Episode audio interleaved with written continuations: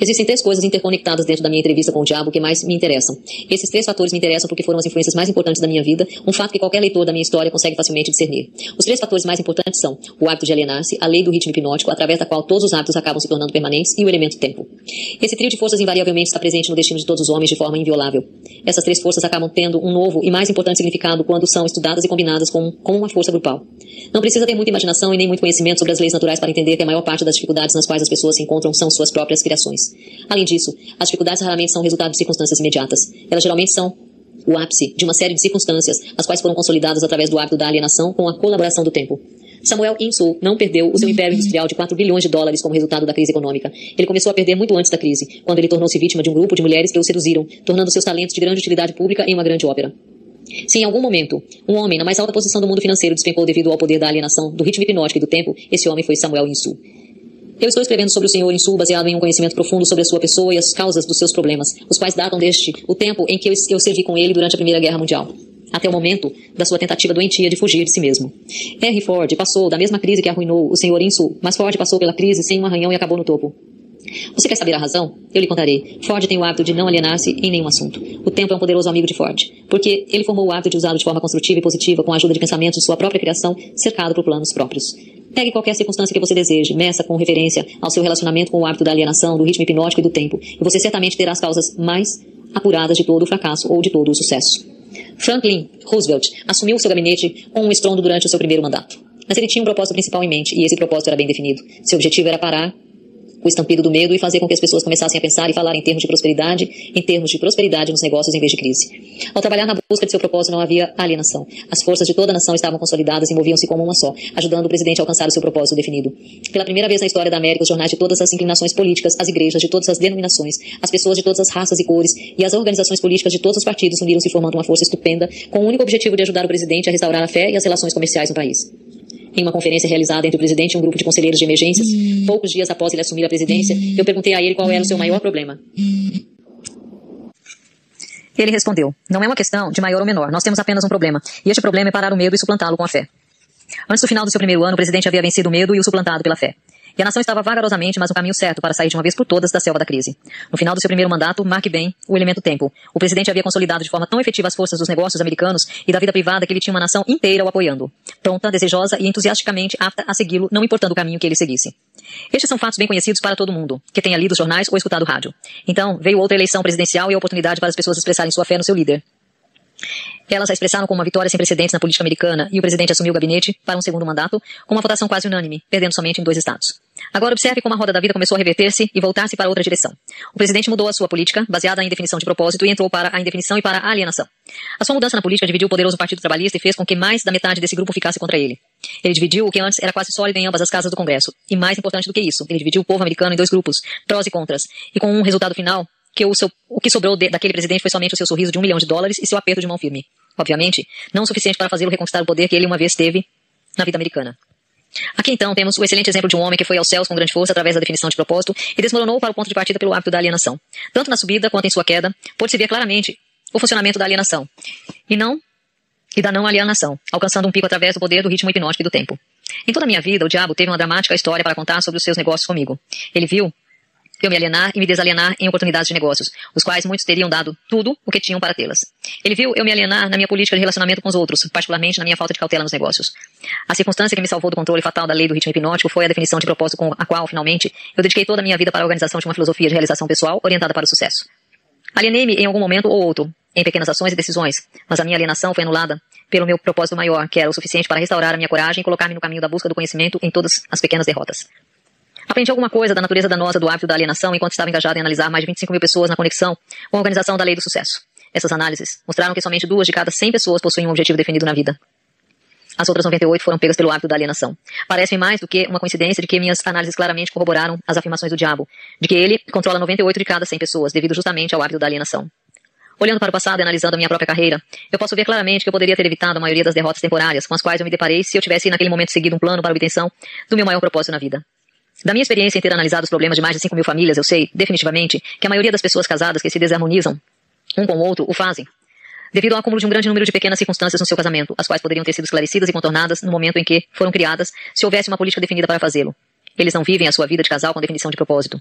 Assim a história é feita desde o princípio dos tempos. O homem que possui o plano mais definido com propósito e força caminha para a vitória. Os outros correm para conseguir abrigo e acabam sob a liderança daqueles que são mais determinados. A resposta não é difícil de encontrar. Não há necessidade de olhar para o céu para encontrá-la. Da minha parte, eu preferiria procurar a resposta no diabo, porque ele me contaria rapidamente que a vitória vai para as pessoas que sabem o que querem e que estão determinadas a consegui-la. Elas dominaram o hábito da alienação. Elas possuem políticas definidas, planos definidos e objetivos definidos. A sua oposição, que muitas vezes está em número maior, não tem chance alguma contra elas, porque a oposição não possui um plano, nenhum propósito e também não possui uma política, exceto a de alienar-se, esperando que alguma coisa possa vir de algum lugar para ajudá-las. Naquelas três breves frases, você possui todas as informações necessárias para distinguir com clareza a diferença entre o sucesso e o fracasso, a força e a falta dela.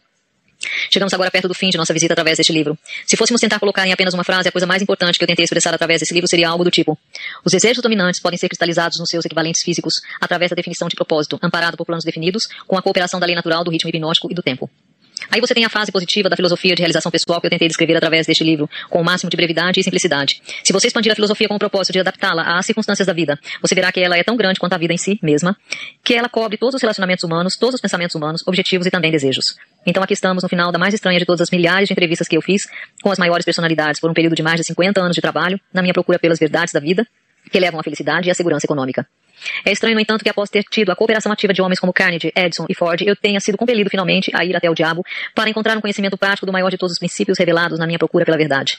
Como é estranho que eu tenha sido forçado a experimentar a pobreza, o fracasso e a adversidade em centenas de formas antes de ter tido o privilégio de entender e utilizar a lei da natureza, que neutraliza essas armas e as elimina de nosso caminho.